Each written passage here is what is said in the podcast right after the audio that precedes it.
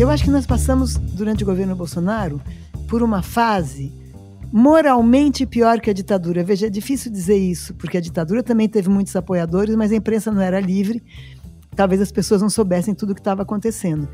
Nesse governo Bolsonaro foi uma fase moralmente escabrosa, porque ele dizia horrores, ele fazia horrores e ele perdeu por uma diferença pequena, quer dizer, metade do Brasil continuou do lado dele. É, então, eu, eu acho que o que o Brasil vai conseguir ser depende de como Bolsonaro será julgado. É verdade. Entre as várias causas de ter um Bolsonaro no poder, uma das principais é que ele é um resultado da impunidade. Exato. Essa reação, esse julgamento precisa ser um dos principais objetivos da sociedade brasileira. Isso precisa ser julgado isso, isso vai determinar o que o Brasil vai ser. Essa semana é de comemoração do lado de cá. O Ilustríssima Conversa, o primeiro podcast da Folha, acaba de fazer cinco anos. Desde a estreia em fevereiro de 2018, 123 episódios foram publicados. Se você acompanha a gente, sabe que o universo do podcast é bem amplo. Já passaram por aqui autoras e autores para falar sobre as contradições do sistema político brasileiro, o desmatamento da Amazônia, crise climática, estudos de gênero e sexualidade, a política de drogas e o racismo, entre muitos outros temas. O Ilustríssima Conversa já teve mais de 2 milhões de downloads e hoje é ouvido por 55 mil pessoas por mês. Nosso esforço, é claro, só se justifica pelo interesse de cada um de vocês e é uma satisfação enorme ver o nosso trabalho e tantos livros importantes terem esse alcance. Para comemorar os primeiros cinco anos no ar, eu recebo hoje duas convidadas que já participaram do podcast. A psicanalista Maria Rita Kel, que esteve aqui em 2019, e a jornalista Eliane Brum, que eu entrevistei em 2021. A Maria Rita tinha lançado Bovarismo Brasileiro quando passou por aqui. O livro, que busca inspiração em Madame Bovary, de Flaubert, discute a tendência de os brasileiros buscarem ter a vida de um outro e não enfrentar as condições concretas da nossa realidade.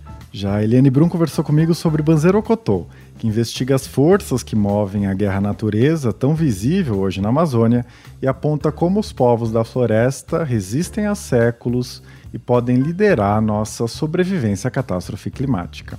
Nesse episódio especial, a gente falou sobre as transformações do Brasil nos últimos anos e discutiu os primeiros movimentos do governo Lula. E a Maria Rita e a Eliane refletiram sobre os caminhos possíveis para transformar a alienação e o negacionismo em ação política concreta. Eu sou Eduardo Sombini e este é o Ilustríssima Conversa.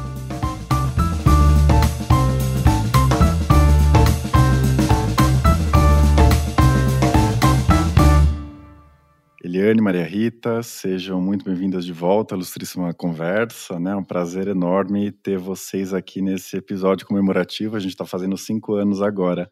Bom, a Maria Rita participou do podcast em janeiro de 2019, uma entrevista feita pelo Walter Porto, né, que não está mais na Ilustríssima, e eu conversei com a Eliane em novembro de 2021. Então são quatro anos desde que a Maria Rita participou aqui, né, e um ano e três meses desde a participação da Eliane.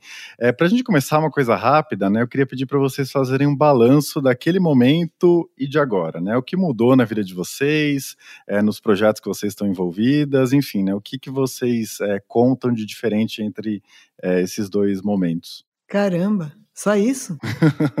já, já acaba o podcast, né? Quem começa? Vocês que mandam. Pode começar, Maria Rita. É, que mudou na minha vida. É difícil esse balanço, viu? Não é fácil, não. Claro que tem alguma coisa radical que mudou aí para melhor, né? É que desses cinco anos, né? Nós passamos quatro com Bolsonaro que foi um tempo, para mim, pelo menos, acho que para muitos brasileiros, mas para mim, é, não tanto no sentido de quem perdeu casa, de quem está morando na rua, de quem é, aumentou a fome. Para mim, o sofrimento de como é que a população brasileira, metade, mais da metade, escolheu esse cara, não é? É, é engraçado, eu acabei de escrever esse, esse artigo para um livro de ensaios que eu vou lançar. É, a Ana Hannah, a gente fala da banalidade do mal, mas ela fala de uma coisa muito específica ali quando ela está ela ouviu o Eichmann lá em Jerusalém dizendo que estava cumprindo ordens. Eu não estou me referindo a isso, mas foi um período em que a maldade se banalizou. É outra coisa, não é? em que um presidente que faz arminha com a mão, sugerindo que as pessoas atirem umas às outras, um presidente que diz para uma deputada só não te estupro porque você é muito feia, um presidente que vai uh, visitar um, um, quilombo e diz o mais magro ali pesava não sei quantas arrobas, dizendo então que aquelas pessoas eram como gado. Né? E muitas outras, né? muitas, espontaneamente eu lembrei desses três agora, mas enfim, a maldade se banalizou.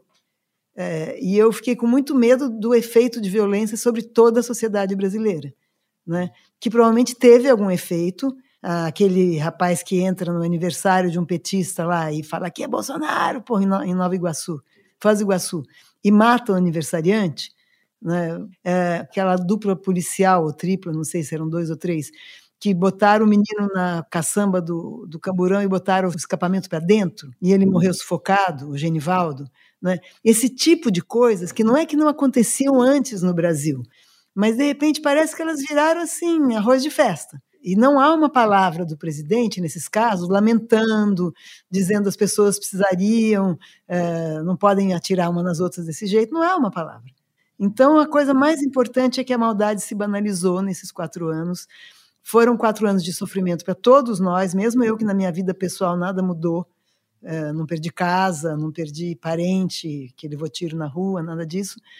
E aí, essa última eleição, apertada, mas em que o Lula ganhou, deu um suspiro que eu estou respirando aliviada do ano passado até hoje.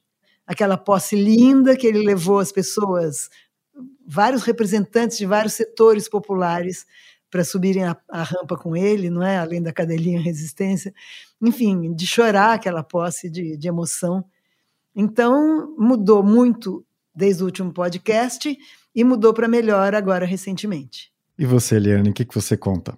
Uh, bom, eu dei essa entrevista né, em 2021, Eduardo, pleno governo Bolsonaro, como a Maria Rita disse, há uma mudança muito radical, assim, muito enorme, que é naquele momento nós tínhamos um genocida no poder que fazia um país inteiro de refém, e isso não é uma, uma frase retórica, é, nós, nós vivíamos em função do que alguém que tinha máquina do Estado na mão faria a cada dia.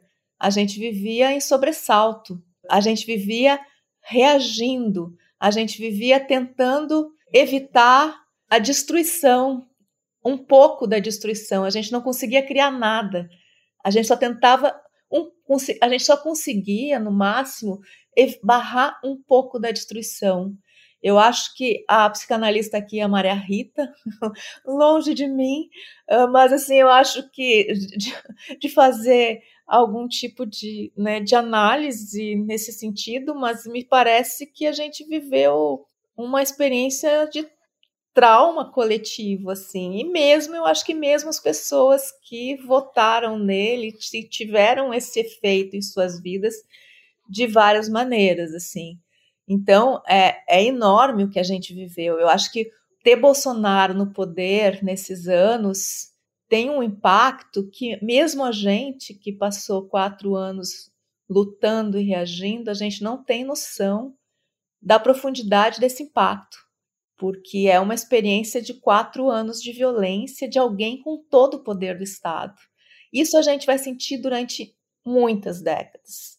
E a questão é que Bolsonaro não não está sozinho, né? Bolsonaro tem uma grande parte, uma parte significativa da população que votou nele sabendo exatamente quem ele era e votou de novo sabendo exatamente quem ele era. Então isso continua muito presente, isso continua atuando no Brasil. Então é verdade que a gente consegue respirar e é muito importante respirar, é muito importante acordar com um presidente que tem apreço pela democracia, porque se pode ter todas as divergências possíveis com o Lula, e eu tenho algumas, mas ele é um político que tem apreço pela democracia. E isso faz uma enorme diferença. E tem apreço pelo povo, né, Eliane? Ele tem apreço pela democracia e tem. Eu acho difícil definir o que, que a gente chama povo, né? Mas sim. É, agora, Isso a gente pode ver muito na questão né, do genocídio Yanomami, e é um genocídio. E isso só destampou, né, começou a destampar o que aconteceu nesses quatro anos. O genocídio Yanomami talvez seja só um dos primeiros horrores que a gente vai ver. E aí a gente tem um presidente que vai, com parte do seu ministério, mostrando né, que o, o governo está ali né, naquele Brasil e tem uma reação rápida, uma reação correta de barrar o genocídio. É, a escolha do Lula, nesse sentido, por mais que logisticamente seja difícil, é uma escolha fácil. Se tu não é um genocida e tu estás diante, tu, tu tá diante de um genocídio, tu reage ao genocídio como um, um presidente deve fazer. Mas é uma reação óbvia mas é uma reação que a gente não tinha antes. Pelo contrário, esse genocídio, o Bolsonaro sabia o que estava acontecendo, comprovadamente sabia o que estava acontecendo, estimulou a invasão garimpeira e não fez nada para evitar o horror que a gente está vendo. Isso é só numa terra indígena. Há outras, quer dizer, as, as coisas só destamparam. Então, nesse sentido, é um momento muito diferente. Mas eu, eu entendo que a gente vive não como um momento pontual, a gente continua, a gente vive algo muito maior, muito mais amplo, e que é planetário, que é uma guerra contra a natureza.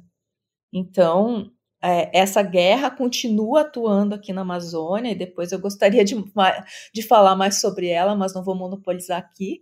E na minha vida, a gente lançou em setembro do ano passado Suma Uma, Jornalismo do Centro do Mundo, uma plataforma trilingue de jornalismo baseada em Altamira, baseada no centro do mundo, né? Que a gente entende que no momento de colapso climático, os centros do mundo não é onde estão os mercados, é onde está a vida, né? Onde está a natureza, como a floresta amazônica. Então essa foi a principal mudança da minha vida eu não, não divido a minha vida pessoal e profissional, a minha vida política, a minha vida pública, é tudo muito misturado. E essa é uma mudança grande, assim, de, de fazer algo que se sonhava há muito tempo, exatamente para enfrentar. Né, tem, temos lado, que é o lado da natureza e dos seus povos, nessa guerra contra a natureza. Uhum, com certeza, inclusive uma plataforma belíssima, parabéns pelo trabalho, Eliane. É, e antes da gente é, falar do que vem pela frente, né, eu não queria ficar falando muito do passado, mas isso me fez lembrar de uma coisa que você disse nessa conversa que a gente teve lá em novembro de 2021, né? É, queria ouvir a Maria, a Maria Rita sobre isso também, mas a Eliane disse que o Bolsonaro é criatura, não é criador, e tudo que ele representa vai continuar ativo no Brasil, né? E lá naquele momento você disse que você percebeu uma espécie de pensamento mágico entre né, os setores progressistas, a esquerda, etc., como se o Bolsonaro perdendo a eleição, o Brasil ia ser reconstruído, tudo ia se resolver sem grandes esforços, sem grandes traumas, né? Então eu queria ouvir vocês sobre isso, é, se a Maria Rita quiser começar, né? Como que a gente lida é, com essa herança que vocês já mencionaram, né? Com esse trauma que vocês estão apontando aqui, enfim, né? O que, que a gente faz com essa situação atual? Olha, essa herança já começou a se manifestar naquele dia 8, na invasão do palácio, né? Ali a gente viu a herança ali viva, né? Fazendo literalmente merda. Não sei se pode botar isso no podcast. Né? Teve até uma pessoa que fez literalmente isso, né? A gente viu. Agora, eu gosto de lembrar uma frase que é do Lacan, tem a ver com a psicanálise, mas não importa, porque eu acho que ela é muito representativa. Ele diz o seguinte: eu não acredito nas pessoas, eu acredito nos dispositivos. E dispositivos são modos de discurso. Claro, na ciência, dispositivos são outras coisas, mas em termos do, do campo social, dispositivos são modos de discurso. Então, é muito diferente. Não acho que a sociedade vai mudar num minuto, eu não acho que todo mundo virou é, petista de jeito nenhum uh, nem lulista, os bolsonaristas estão aí. Mas eu acho que, e, e, uma parte da direita que não é bolsonarista também, mas aí é uma direita que a gente conversa com ela, né? É diferente. Estou pensando no fenômeno da psicopatia bolsonarista. Uma coisa é você ser bolsonarista numa sociedade em que o presidente faz arminha com a mão, em que o presidente incita a violência, em que ele ofende as pessoas, em que ele despreza a pobreza. Outra coisa é quando o discurso muda. E certamente uma das coisas que mais muda, que mais rapidamente muda, né, porque transformar melhorar a economia de novo, é, ampliar o alcance dos Bolsas Família, tudo isso vai acontecendo, o Lula está programado para isso, mas o mais rápido de mudar é o discurso. Então, ele foi lá na Terra Yanomami para ver, para falar, para prestar solidariedade. Quer dizer, ele não precisava ir, ele podia ter mandado um ministro do meio ambiente, ele quis ir. Essa qualidade simbólica, que é totalmente diferente da, da do Bolsonaro, quer dizer, é o, é o avesso, é o extremo oposto. Isso pacifica certos setores da, da sociedade. Claro, os bolsonaristas raiz, aqueles que odeiam o PT, aqueles que vão continuar causando problema, vão continuar disseminando ódio, mas teve muita gente que só votou no Bolsonaro por causa da Lava Jato, porque acreditou que o PT inventou a corrupção no Brasil. O Lula estava preso, um bandido, aquele ladrão. Depois o Moro se provou um juiz suspeito, né? É, e o Lula não deve nada à justiça mais. Então, eu acho que uma parte de quem votou o Bolsonaro não é necessariamente bolsonarista raiz, e outra parte é.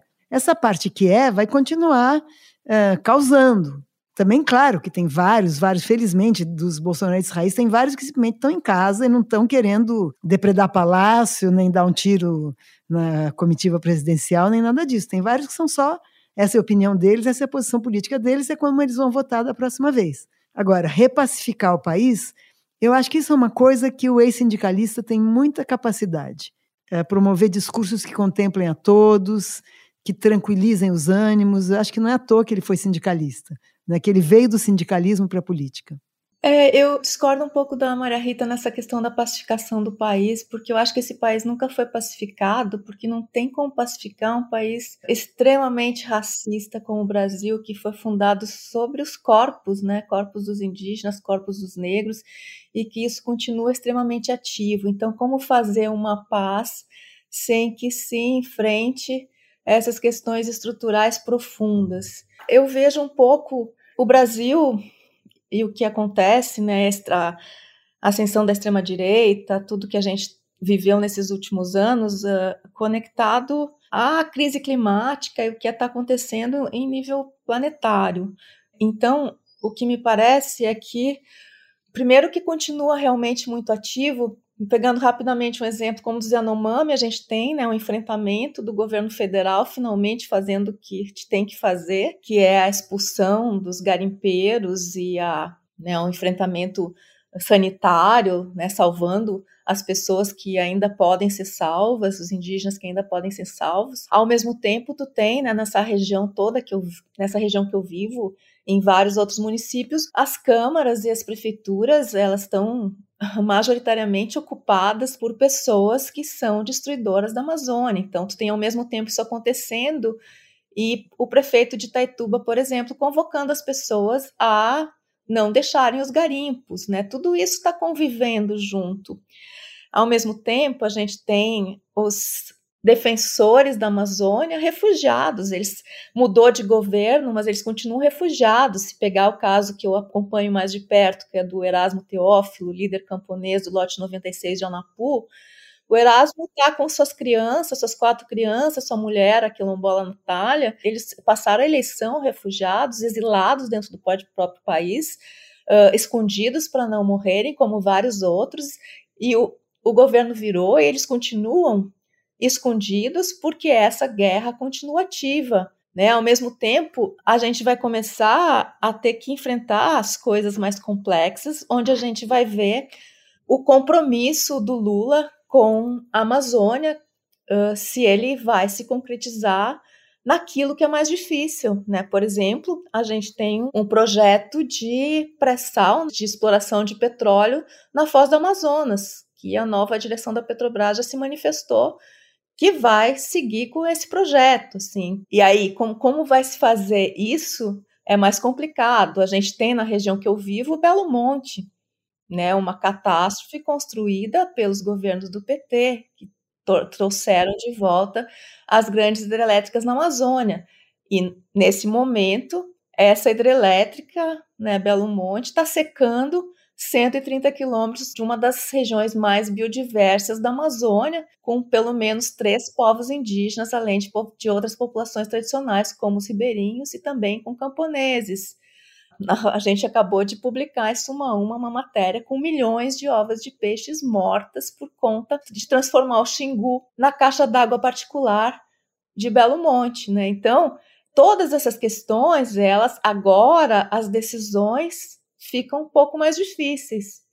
E aí é que a gente vai ver o real compromisso. Isso é um compromisso com, no, no, Brasil, mas é um compromisso com o planeta, porque a Amazônia é estratégica para qualquer enfrentamento da crise climática. E é por isso, e isso é muito interessante, eu acho, no que a gente vai ver agora, porque nesse momento, se o Lula terminou o segundo mandato dele com aquele índice enorme de aprovação e de uma popularidade incrível no mundo, porque ele foi capaz de reduzir a pobreza com programas sociais.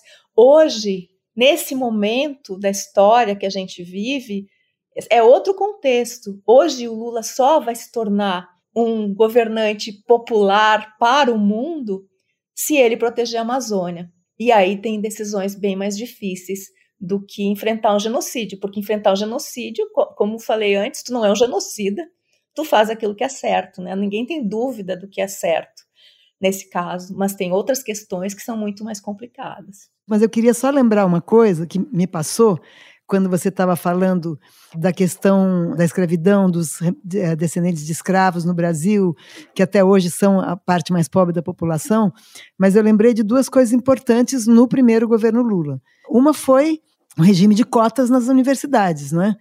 que foi importantíssimo para uma parte da população jovem descendente dos ex-escravizados que vieram para cá há séculos, né, entrar nas universidades.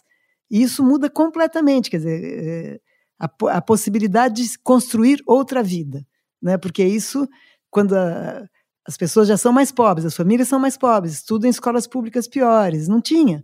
Quando eu fiz a USP, durante os cinco anos eu tive um colega negro. Então, a parte das cotas é muito importante. E outra coisa muito importante que a gente esquece foi a PEC das domésticas, né? Que não podem mais ficar à disposição dos patrões para qualquer hora que eles chegarem, quiserem tomar um chá, quiserem é, que faça uma comidinha. Não, elas têm hora para, mesmo morando no serviço, como muitas moram, tem hora para começar e tem hora para terminar o serviço. Então, essas são alguns, eh, algumas que eu estou lembrando agora, né, que me interessaram muito, mudanças no plano social né, que eu acho que muitas outras aconteceram. O Bolsa Família foi uma, trouxe gente para a classe média. Né? Totalmente concordo contigo, Maria Rita. Essas foram medidas muito fundamentais dos governos do PT, em grande parte conquistas né, dos movimentos negros, como agora, né, esse ministério é uma conquista uhum. dos movimentos indígenas né? Isso é dinâmico, mas só pontuando, né? Porque isso não gerou pacificação, pelo contrário, isso gerou uma enorme resistência daquela elite que entendia que por isso perdia os seus privilégios. Sim. Né? Então, a única coisa que eu questiono é a palavra pacificação, porque eu acho que é, é só isso mesmo. E eu acho que esse é um ponto muito importante, né? A gente está discutindo pacificação, isso me fez pensar que no balanço que se faz dos governos do PT, uma das grandes críticas é essa tendência conciliatória, né? De empurrar com a barriga as grandes questões estruturais do Brasil, fazer um grande pacto por cima, né? Para todo mundo sair minimamente ganhando, etc. É, muita gente aponta o esgotamento desse modelo. Eu lembrei do trabalho da Maria Rita na Comissão Nacional da Verdade, né, que eu acho que nos ajuda a pensar um pouco sobre a ideia de que a pacificação passa pelo reconhecimento dos crimes do Estado e pela reparação das vítimas. Né? E isso, obviamente, tem tudo a ver com o trabalho da Eliane, né, que acompanha há muito tempo as violações de direitos humanos por causa de Belo Monte, em Altamira, em tantas outras partes da Amazônia, que muito provavelmente são as piores que a gente tem notícia nas últimas décadas no Brasil todo. Então, eu queria pedir para vocês refletirem um pouco sobre isso, né? Para a gente pensar em pacificação, em reconstrução, é fundamental ter políticas de reconhecimento das violações e de reparação, né? Enfim, esse é um caminho para a gente encaminhar essa discussão? Como vocês pensam isso? Então, Eduardo, você citou a Comissão da Verdade e o papel dela na sociedade brasileira, ele foi muito contraditório Por um lado, o Brasil foi o único país dos que tiveram ditadura na América Latina que não fez uma comissão da verdade logo no fim da ditadura. Nós fizemos aquela famosa anistia para os dois lados, como se quem lutou para derrubar uma ditadura tivesse o mesmo tipo, tivesse cometido o mesmo tipo de crime, porque algumas pessoas foram mortas pelos guerrilheiros, etc. É, eu nem apoiava a guerrilha porque eu achava que era uma causa perdida, mas eram uns caras valentes ali tentando derrubar a ditadura mas como se os crimes fossem da mesma ordem de quem torturou e matou o Estado brasileiro, torturando e matando prisioneiros sob sua custódia. Então, essa anistia para os dois lados criou uma péssima impressão. Eu entendo que tinha uma pressão dos familiares para soltar os seus filhos, mas causou uma péssima impressão que eram dois lados em luta. E um ganhou, outro perdeu.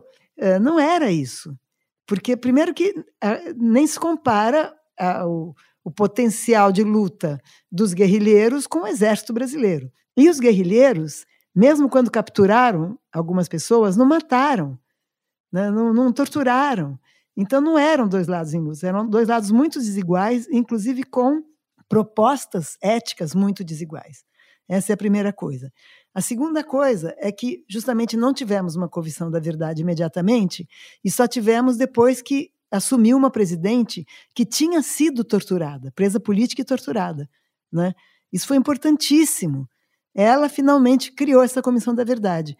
Agora, não pensem, quem está nos ouvindo, porque eu sei que, que a Eliane e o Eduardo devem saber disso, que a comissão da verdade foi bem recebida pela maior parte da população. Não foi. Parece que esse assunto ficou reprimido durante tanto tempo não é? que quando voltou à tona e não teve, não foi mal divulgado, Alguns eventos foram divulgados, inclusive, no Jornal Nacional. Então, não é que ninguém sabia da comissão.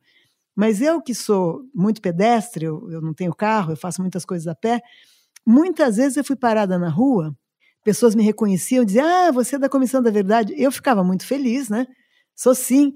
E a pessoa me olhava feio e falava, e o outro lado, vocês não vão investigar? Aí eu começava a explicar, e eu estou dizendo nesse tempo, é, começava esse, esse passado continuado aí, porque as pessoas não ouviam. Eu começava a explicar: veja, o outro lado já foi preso, morto, torturado, não tem o que investigar. Todo mundo sabe quem eram os guerrilheiros, etc, etc. A pessoa virava as costas e ia embora. Então, criou-se uma má vontade. Eu acho que essa má vontade, inclusive, ajudou a eleger o Bolsonaro, que numa audiência pública da Câmara dos Deputados, acho que foi a audiência justamente que votou o impeachment da Dilma, ele veio elogiando o coronel Carlos Alberto Brilhante Urso, o pior torturador. Eu acho que nós passamos, durante o governo Bolsonaro, por uma fase moralmente pior que a ditadura. Veja, é difícil dizer isso, porque a ditadura também teve muitos apoiadores, mas a imprensa não era livre. Talvez as pessoas não soubessem tudo o que estava acontecendo. Nesse governo Bolsonaro foi uma fase moralmente escabrosa, porque ele dizia horrores, ele fazia horrores e ele perdeu por uma diferença pequena, quer dizer, metade do Brasil continuou do lado dele. Essa é uma coisa muito difícil da gente assimilar, né? É, então, eu, eu acho que o que o Brasil vai conseguir ser depende de como Bolsonaro será julgado. É verdade. Entre as várias causas de ter um Bolsonaro no poder, uma das principais é que ele é um resultado da impunidade. Exato. Né, a gente pensa na trajetória dele, ele era um, militar que fez um plano terrorista para explodir bombas em quartéis para conseguir melhores salários para a categoria. Esse crime ficou impune, ele virou deixou o exército, mas virou político. Então, o Bolsonaro depois ele foi cometendo crimes e crimes e crimes e seguiu impune. Então, acho que o momento é esse, né? Sem anistia. Quer dizer, esse é o momento que os crimes do Bolsonaro precisam ser investigados e julgados. O Bolsonaro precisa ser julgado internamente no Brasil e também uh, no sistema internacional, Tribunal Penal Internacional, por genocídio. Claro, concordo totalmente com você. Né? E, e a questão dos Yanomami ela é explícita nesse sentido. É, isso vai determinar o que vai ser o Brasil, porque se mais uma vez ele ficar impune, aí eu acho que vai, acho que não vai restar nenhum país porque é isso. A Comissão da Verdade foi importantíssima, gerou né, tudo que a Maria Rita falou, esses, esses vários movimentos na sociedade, mas não foi capaz de levar à justiça, como aconteceu em outros países. Ela não, não, não é, a Dilma não de... conseguiu aprovar uma comissão da verdade e da justiça, ela só conseguiu aprovar da verdade. Isso. Então, eles ficaram impunes e generais reagiram a isso, né? Encontraram em Bolsonaro um caminho, né, para não deixar chegar nesse no nível do julgamento, né? Acho, acho que essa é uma das, das vertentes para entender o que, o que foi acontecendo. Agora, essa reação, esse julgamento precisa ser um, um dos principais objetivos da sociedade brasileira. Bolsonaro precisa responder por genocídio, não só ele, né? Outros ministros, todos aqueles que se omitiram e que agiram, né? Omitir por, por ação ou inação. Isso precisa ser julgado, isso, isso vai determinar o que o Brasil vai ser. É, isso é fundamental. É fundamental. A gente não, o Brasil não tem condições de passar por mais um apagamento. Uhum, perfeito. Bom, eu não quero tomar mais muito tempo de vocês, a gente está gravando em plena quarta-feira de cinzas, mas para a gente encerrar, né, eu acho que tem uma, uma questão transversal. Eu escutei de novo os dois episódios que vocês participaram do Ilustríssima Conversa, né? A Maria Rita, ela dizia sobre o MST como um dispositivo antibovarista, né? Essa ideia de que o movimento social que lida com as circunstâncias concretas da realidade do país, né? Não o desejo de ser outra coisa, de ter outra vida, né? De criar uma realidade abstrata em que as coisas sejam diferentes, mas lidar com as condições concretas com uma luta é, específica. E eu fiquei pensando também na Eliane, né? Ela sempre lembra daquela metáfora da Greta Greta Thunberg, né, da nossa casa pegando fogo, né, o planeta pegando fogo com a crise climática. E na nossa, na nossa conversa, né, Eliane, você fez muita referência à ideia de que está todo mundo se comportando como negacionista, né, mesmo quem reconhece os mecanismos da crise climática, o aquecimento global, o comportamento não está à altura da crise, né, e você fez um chamado, né, você disse, bom, se a sua casa está pegando fogo, levanta e luta, né, faça alguma coisa não fica assistindo a sua casa pegando fogo. Eu acho que é um raciocínio parecido a, essa crítica ao bovarismo, né? Essa ideia de que se as coisas não vão bem, se engaje de alguma maneira com essa realidade, em vez de fugir, de se alienar e ficar é, fantasiando que as coisas podem ser diferentes, né? É, eu queria pedir para vocês, né, para a gente é, fechar nossa conversa aqui, né, a partir dos vários pontos de vista é, em que vocês trabalham, né? Como fazer essa virada, né? Como passar da alienação ou do negacionismo à ação, não é? é pautada na realidade que a gente tem hoje. Eu, eu acho que, por exemplo, na questão da Amazônia, o Bolsonaro fez uma destruição tão imensa na Amazônia que Hoje, eu acho que as pessoas estão muito mais engajadas e querendo conhecer a floresta e querendo entender a floresta do que estavam antes.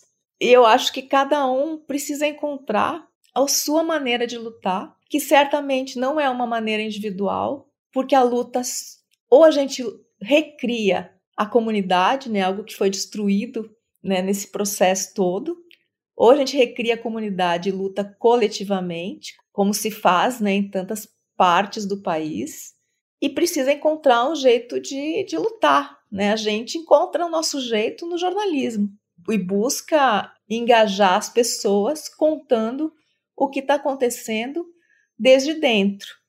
Porque eu acho que tem uma grande ilusão, né? Eu acho que o mais difícil de combater é a ilusão. E às vezes as pessoas confundem esperança com ilusão. E essa é uma confusão muito perigosa, porque as, tem, tem, tem uma parte da população que, por conta dos seus privilégios, ela acredita que está salvo. A questão é que numa guerra, que é uma guerra que não é uma guerra como se viveu no século XX, nem é uma guerra como se vive agora na Ucrânia, mas essa, essa é uma, uma guerra maior, uma guerra contra, movida contra a natureza, e que está provocando o colapso climático, está alterando o clima do planeta. E a gente acabou de viver, de ver eventos extremos agora destruindo, né? mais um evento extremo destruindo o litoral de São Paulo. E as pessoas têm a ilusão de que numa guerra elas podem ignorar a guerra, elas podem escolher entre lutar ou não lutar. Só que não há essa escolha Porque numa guerra, você está em guerra. A, a única escolha que se pode fazer é entre lutar ou esperar a guerra te alcançar, porque ela já está alcançando e ela alcança todos. Vai chegar nos mais pobres, nas mulheres, nos negros, nos indígenas primeiro, está chegando, mas alcança todos, como esse evento extremo do litoral de São Paulo mostrou. Então, eu acho que mais gente está começando a perceber que não há escolha entre lutar ou não, ou, ou não lutar, que a guerra está.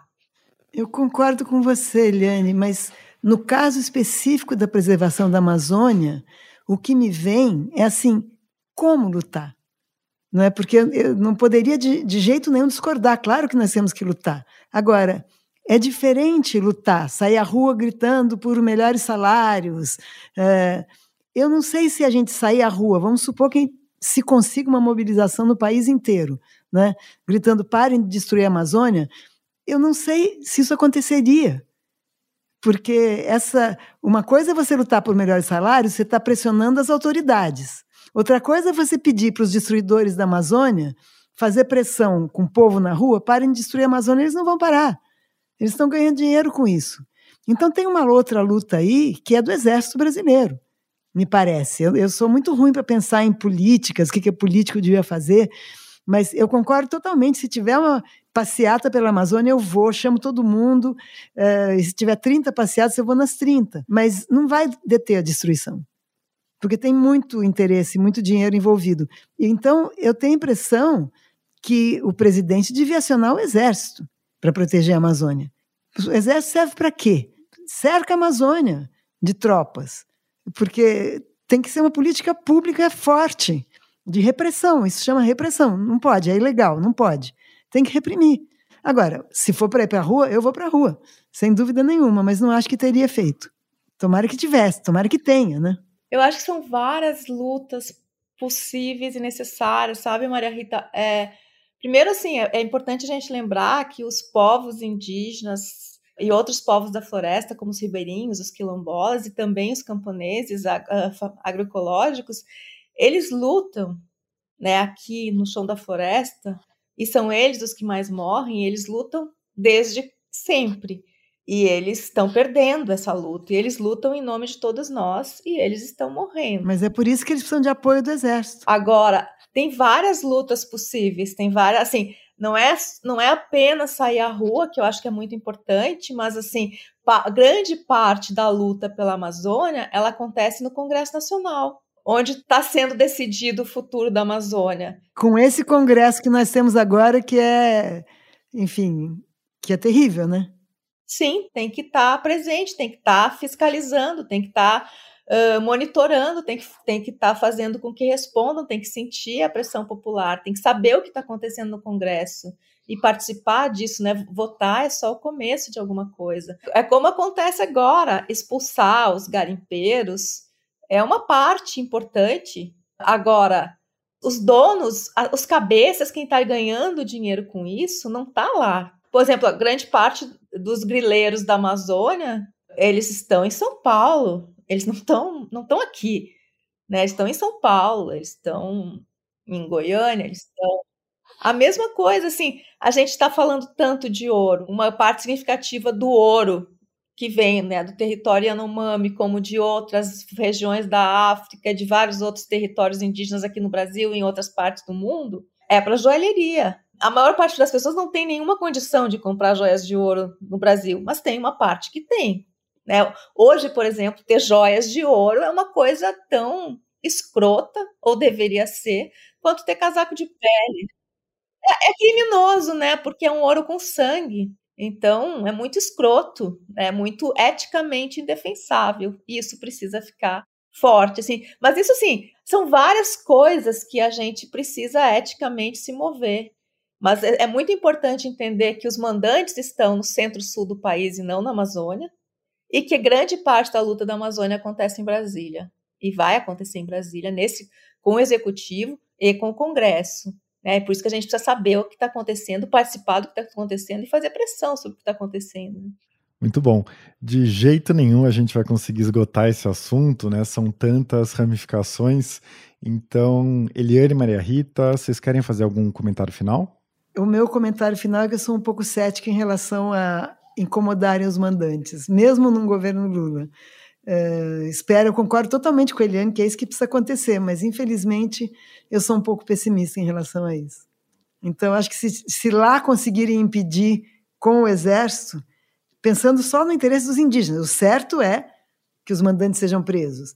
Concordo totalmente, mas que pensando pelo menos no interesse da mata e dos indígenas, se o exército entrar lá para impedir isso, já fizemos um gol. Mas só lembra, Maria Rita, que o, o Mourão foi com o exército. Não serviu, na, não serviu para nada, pelo contrário. O exército não está preparado para esse tipo de coisa. Não, é porque o Mourão não queria que o exército fizesse isso, ele foi fazer cena. O governo Bolsonaro não queria que o exército fizesse isso. Imagina se o exército não sabe que reprimir garimpeiro, claro que sabe. Mas não pode ir com o Mourão, né? Não pode ir com o cúmplice dos garimpeiros. Perfeito. É, Eliane, Maria Rita, foi uma grande honra, um grande prazer ter vocês aqui mais uma vez. Eu queria agradecer muito a participação de vocês duas.